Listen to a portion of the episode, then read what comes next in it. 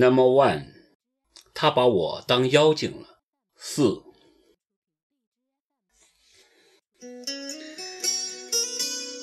但有时候我也在想，我到底要什么？想要什么？一间房子，一张床，一把摇椅，一本书，一个男人。我真的不知道自己要什么，因为到现在我什么都没要到。属于我的和不属于我的，都已经不属于我了。我常常纳闷儿，是什么时候开始失去的呢？自然又想起大学时谈过的那场轰轰烈烈的师生恋。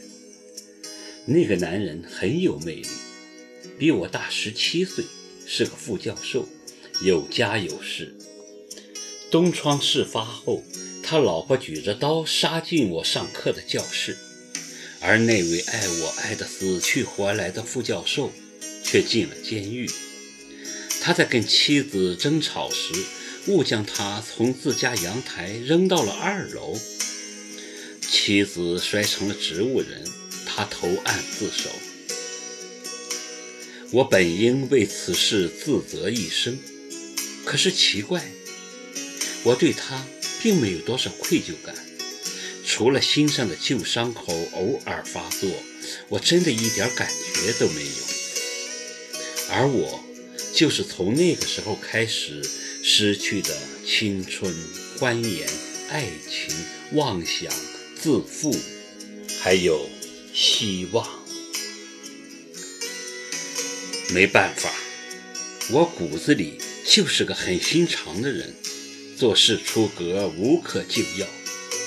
就拿改名字来说，我原来的名字叫白平，俗不可耐，我对那个名字厌恶到了极点，觉得这样一个庸俗的名字实在是配不上自己漂亮独特的脸蛋。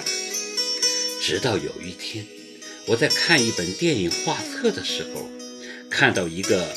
叫劳伦·白考尔的美国女演员的照片，我立即被照片中那张冷漠绝世的美丽面孔吸引。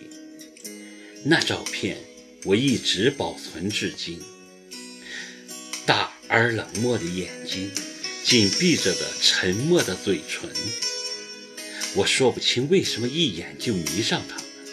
尽管此前我从未听过他的名字，看过他的电影，但我就是觉得他傲然独立的样子就是我的前生。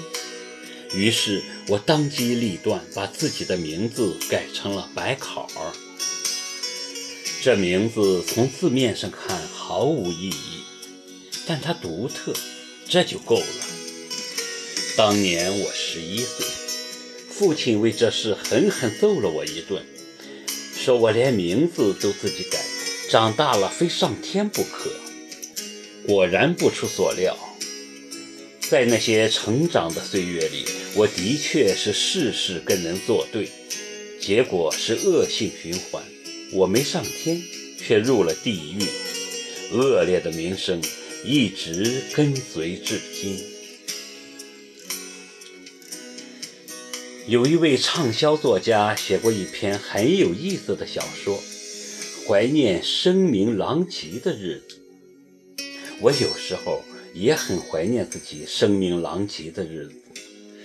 正因为名声问题，大学毕业后我没法在本地混，只好一人逃到北京，开始漫漫无期的北漂生活。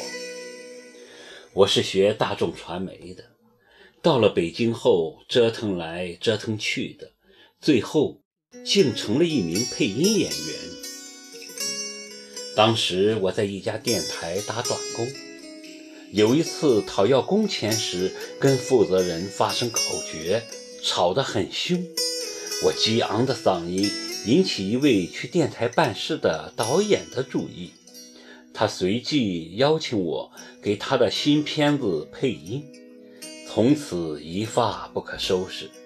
配了几部电影后，我独特的嗓音开始引人注目，而我也意识到这可能是我正确的人生方向。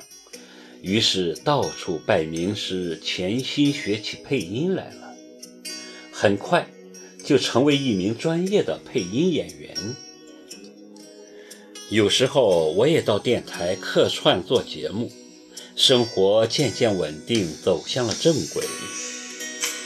到跟齐树杰结婚的时候，我在圈中已是小有名气了，于是锦衣还乡。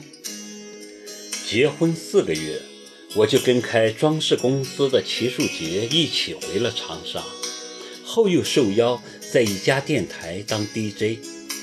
虽然没有以前繁忙，但还是有导演慕名来找我配音，有时候也录制广播剧，甚至是上台表演话剧，日子过得很平静，不好也不坏。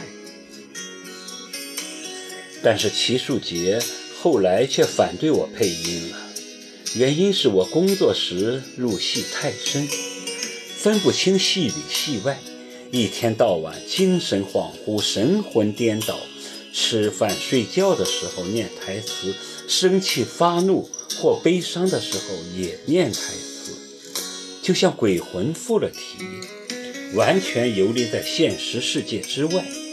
连自己都不认识自己了，这就让我亲爱的丈夫深感恐惧，怕我有朝一日会疯掉，就坚决禁止我参与任何配音工作。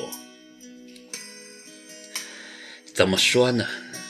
我这位亲爱的丈夫应该是爱我的，当初他也是费了很大的劲才追到我，认识他好长时间。我都没想过要嫁给他，如果不是他那巫婆似的老妈竭力反对，上五台山当尼姑，我都不会嫁给他。我这人就这德行，别人越阻拦的事情，我越来劲儿。从小到大，无论吃多少亏，栽多少跟头，我就是死性不改。所以归根结底，还是齐树杰的老妈促成了我们的婚事。我至今都记得我俩偷偷领本后，他老妈求生不得、求死不能的表情，那个痛快。